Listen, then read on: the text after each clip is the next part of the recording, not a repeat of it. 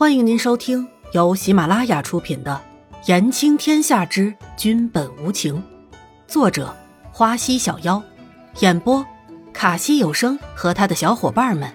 记得订阅、评论哦。第一百二十八集，特别规定。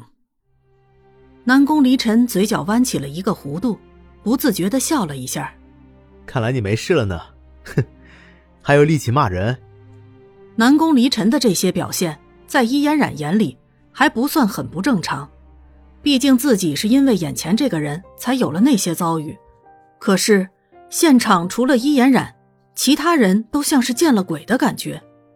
他们的皇上不会离宫一段时间，不会脑子烧坏了吧？谁说没事啊？我浑身上下都疼着呢。南宫离尘，这件事情从形式上来说，你是要负全责的。伊嫣然没好气的说着，他自己是没有发觉，自己刚刚那个样子，完全就像是在对着南宫离尘撒娇呢。好，好，好，朕负责，负全责。南宫离尘温柔的说着。经过了这次事件，南宫离尘就好像是换了一个人似的。南宫离尘，你没事吧？伊嫣然有些怀疑的问道，感觉今天的南宫离尘有点奇奇怪怪的。南宫离尘和伊嫣然旁若无人的说着，完全把周围的人当做了空气。贺兰冷落心里像是烧着火一样的翻腾着，忍不住开口道：“皇上，这个女子如此不懂规矩，只呼皇上名讳，这样的人怎么能这样随随便便的就出现在皇宫里面？”伊嫣然听了很不爽，开始打量起了眼前的两个女人，看上去比自己大不了多少嘛。在现代也算得上美女了，可是那个衣着相对华丽的女人，怎么老是挑自己的毛病啊？伊嫣然嘟着嘴，小声的对着南宫离尘说：“南宫离尘，你怎么娶了这样的女人当老婆？母老虎！”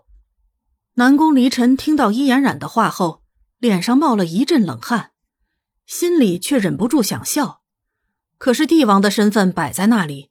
怎么好意思这么没有形象？那贤妃说该如何？南宫离尘整了整神色，对着贺兰冷落说道：“伊嫣然听到南宫离尘的话，吃个结巴。难不成南宫离尘还要自己学习什么古代的宫规不可吗？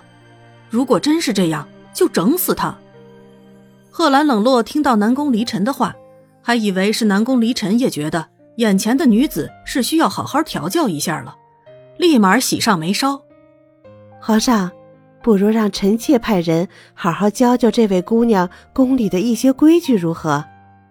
伊颜染听到贺兰冷落的话，再看看南宫离尘，有点想要看好戏的表情，有点气不过，就瞪着南宫离尘，大致意思就好像是在说：“你如果敢把我交给这个女人，我就死给你看。”南宫离尘感觉到了这个小女人在和自己闹脾气了。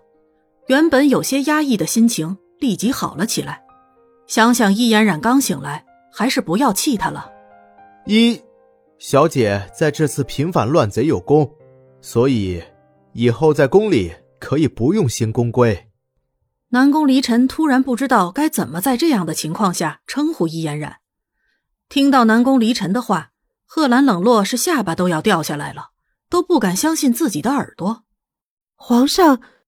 贺兰冷落刚想要说什么，就被南宫离尘打断了。贤妃若是闲着无事，可以好好管教一下坠霞宫的奴才，遵守好自己的本分，其他宫里的事情就无需贤妃费心了。南宫离尘冷冷的打断了贺兰冷落的话，一点也没有给贺兰冷落留一点面子，话里之意非常明显。就是叫贺兰冷落少在自己身边安排人。贺兰冷落讪讪的，不知道该说什么好了。看到南宫离尘不太好的脸色，心里虽有些嫉妒，但是还是畏惧着南宫离尘的，只好作罢了。是，臣妾遵命。贺兰冷落狠狠的看了一眼无辜的伊颜染，然后又瞪了一眼小德子，吓得小德子头低得更低了。然后才甩袖而去。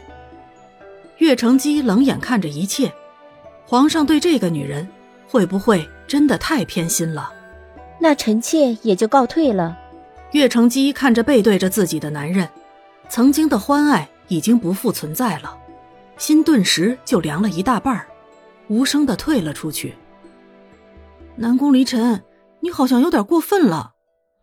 伊嫣然有点心虚的说着，虽然自己是有点讨厌刚刚的那些话，但是看到两个女人好像都很伤心的离开，而且好像都是因为自己，易嫣然就有点不忍了。